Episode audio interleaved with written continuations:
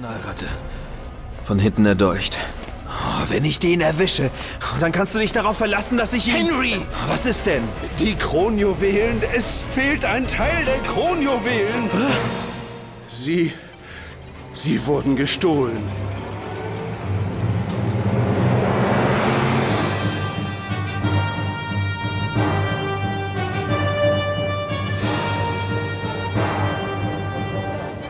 Rhodes?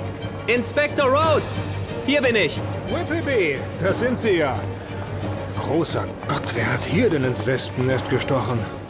Das letzte Mal habe ich so viele Uniformen herumwuseln sehen, als es gratis Gebäcke der Kantine des Yards gab. Ich erinnere mich, ja. Also, Wimpleby, was haben wir hier? Wer ist dieser Tote im Tower, von dem schon halb London zu sprechen scheint? Green. Rupert Green. Mitglied der Yeoman Warders seit 14 Jahren. Eine Schande, Wimpleby. Eine Schande. Der Arzt hat bereits seine erste Untersuchung abgeschlossen. Todesursache ist ein Durchbohren der Lunge mit einem spitzen Gegenstand. Spitzer Gegenstand?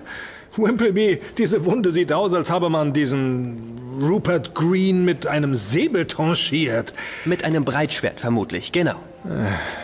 Ein Breitschwert. Ähm, ja, das ist richtig. Ähm, Moment. Ah ja. Die Klinge hat eine Länge von etwa 81 Zentimetern. Der Griff des Schwertes besteht aus vergoldetem Metall und ist mit folgenden Symbolen versehen. Ein Fallgitter, dem Wappen von Westminster, der französischen Lilie Fleur de Lis, der irischen Harfe, der Distel Schottlands und anderen Emblemen. Das Gesamtgewicht des Schwertes beträgt etwas mehr als 2,5 Kilogramm. Nein. Nein. Nein, das haben diese dreckigen Hunde nicht getan. Sagen Sie mir, dass das nicht wahr ist, Wimpleby. Tut mir leid, Rhodes, aber es sieht ganz danach aus. Das Great Sword of State? Man hat diesen Mann hier mit dem Staatsschwert niedergestreckt. Ich fürchte ja. Besagtes Schwert gehört zu den entwendeten Teilen der britischen Kronjuwelen und es passt zu der tödlichen Wunde, die man Rupert Green hier zugefügt hat. Haben die Verbrecher von heute denn vor gar nichts mehr Respekt? Verdammt nochmal, Wimpleby. Die Welt geht vor die Hunde. Dieses Mal endgültig. Die Klinge ist von hinten in den Mann eingedrungen, aber so wie er hier liegt, seltsam. Was meinen Sie? Helfen Sie mir mal, die Leiche umzudrehen. Gut, wie Sie wollen.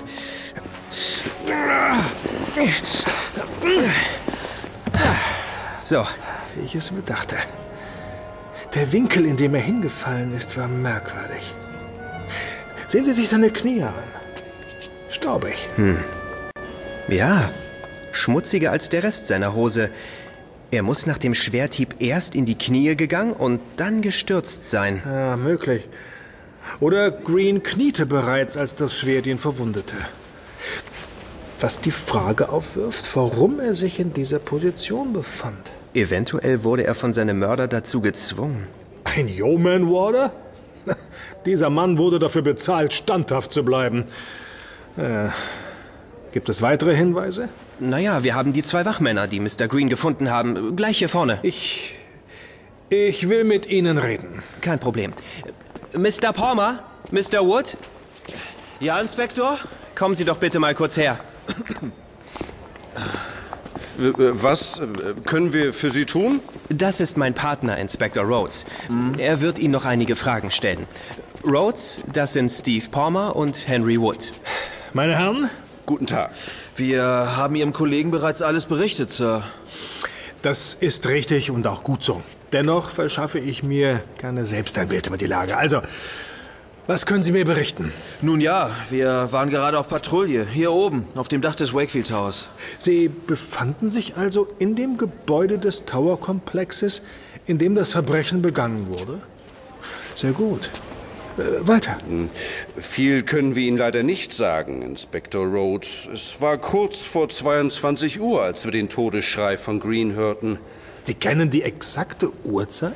Ja, unten im Innenring wurde gerade die Schlüsselzeremonie durchgeführt. Von daher. Das traditionelle Schließen der Tore.